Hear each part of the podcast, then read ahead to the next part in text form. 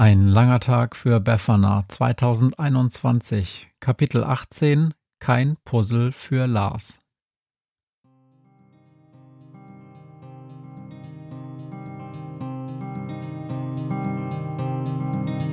Wenn der Wind einsam durch die Straßen fegt, wenn die kalte Nacht sich auf die Häuser legt, wenn in Fenstern Weihnachtsschmuck ins Dunkel scheint, dann sind Befana und ihre Maus nicht weit. Wenn die Turmuhr Mitternacht geschlagen hat, stürzt die Hexe sich mit dem Geschenkesack auf nem Besen mutig in die Nacht hinab zu den Wesen, die ansonsten niemand mag.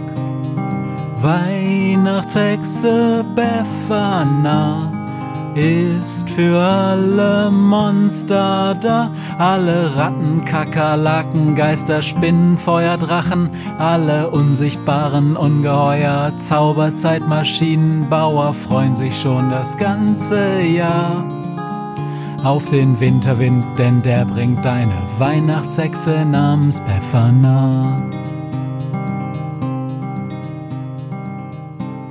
Früher, sagt der kleine rote Mann in der goldenen Rüstung, früher war alles besser. Früher hatte der kleine rote Mann den Titel Ludovico der Schreckliche, Gottkaiser vom Mars.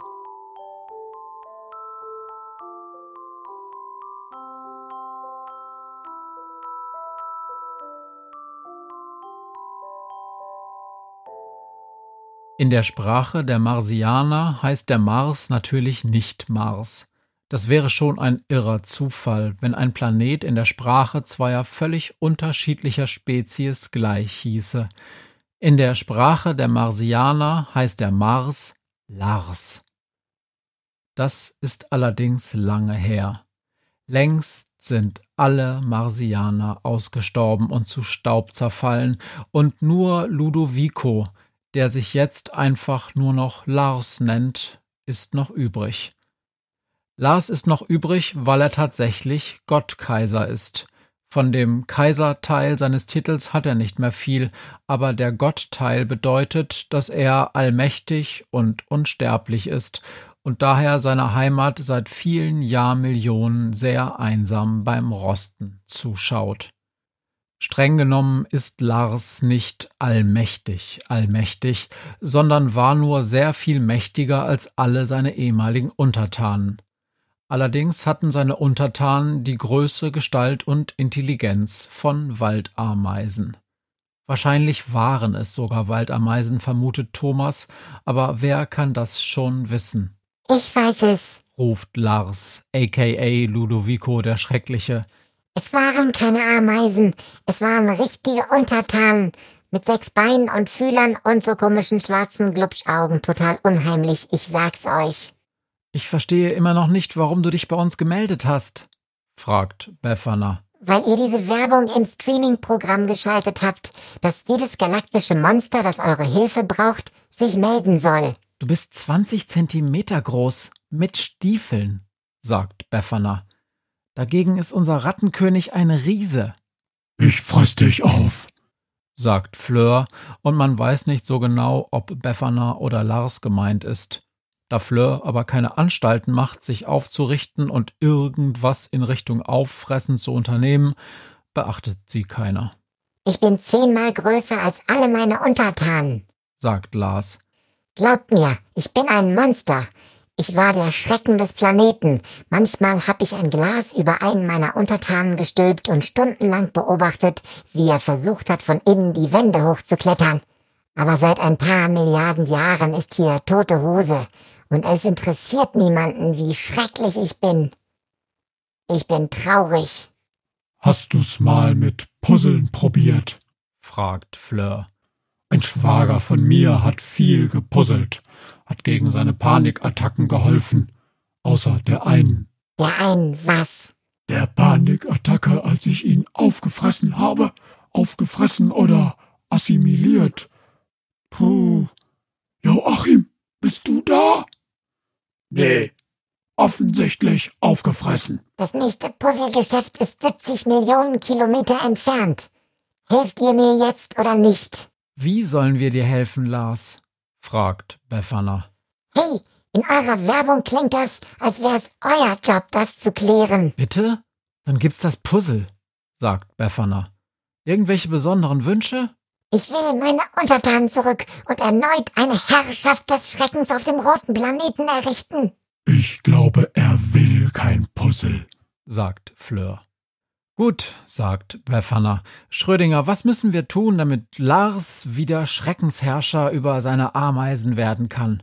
Das sind keine Ameisen. Ja, und natürlich sind das Ameisen, Herrgott, schnaubt Schrödinger. Ich war schon mal hier, ich hab's mir angeschaut.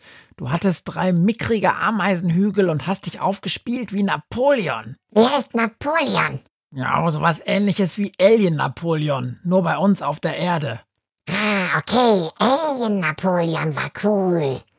Dann will ich sowas werden wie Alien Napoleon. Nur mit Ameisen. Das sind keine Ameisen. Nee, Entschuldigung, blökt Thomas. Nur mal aus Interesse. Wo gab's denn einen Alien Napoleon? Ja, blöde Frage. In Alien Frankreich natürlich, sagt Schrödinger. Also, sagt Befana, was können wir tun? Können wir in der Zeit zurückreisen und Lars Untertanen irgendwie vorm Aussterben bewahren? Ja, das könnten wir vielleicht, sagt Schrödinger. Aber Lars Untertanen sind schon seit ein paar Milliarden Jahren nicht mehr da. Wenn wir dahin zurückreisen und sie irgendwie retten, dann mache ich mir so ein bisschen Sorgen, dass sie irgendwann Raumschiffe bauen und die Erde übernehmen, bevor es da überhaupt Dinos oder Menschen gibt. Versprichst du, dass du das nicht machst? Fragt Befana den Gottkaiser des roten Planeten. Sorry, das kann ich echt nicht machen. Was wäre ich denn für ein lausiger Alien-Napoleon, wenn ich keine fremden Planeten erobern würde?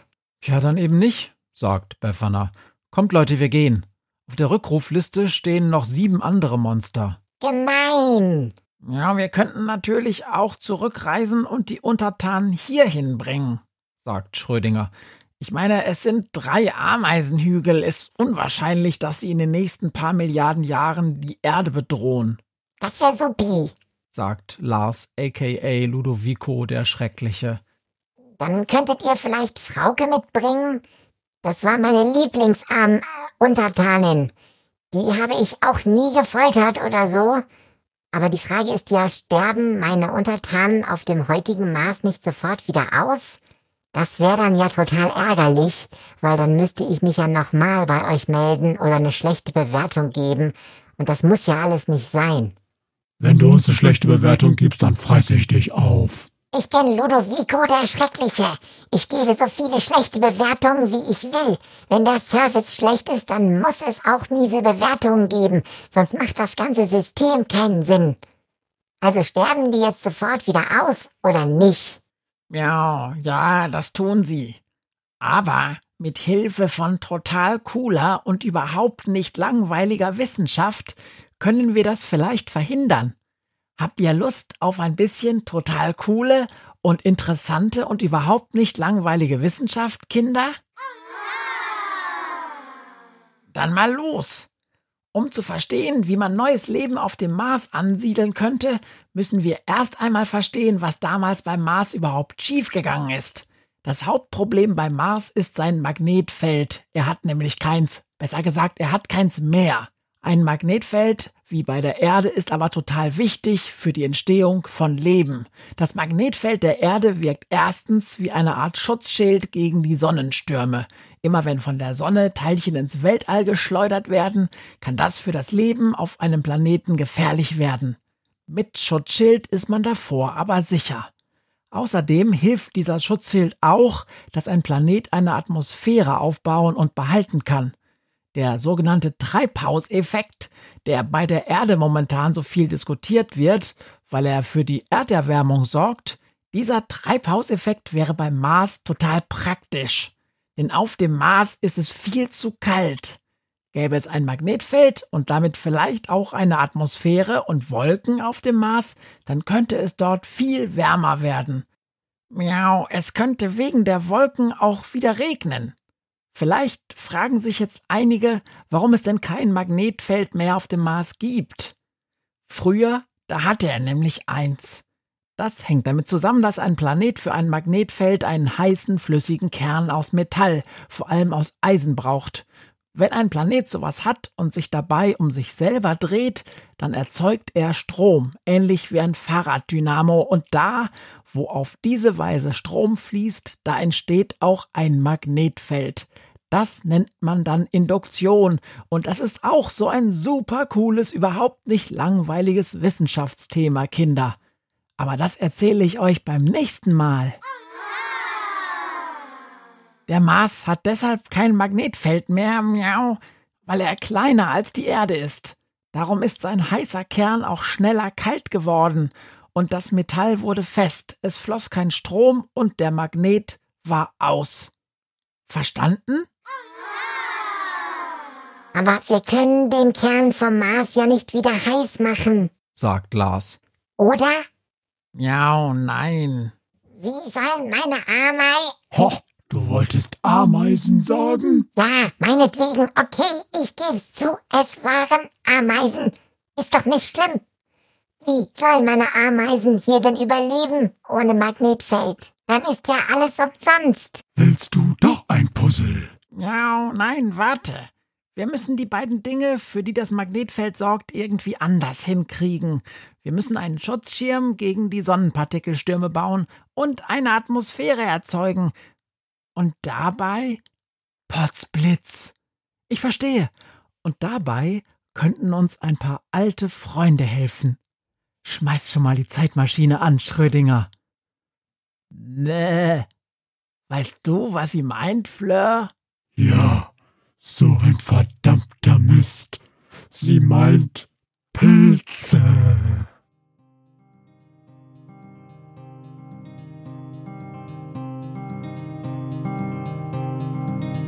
Hört, was mir heut Morgen widerfahren ist.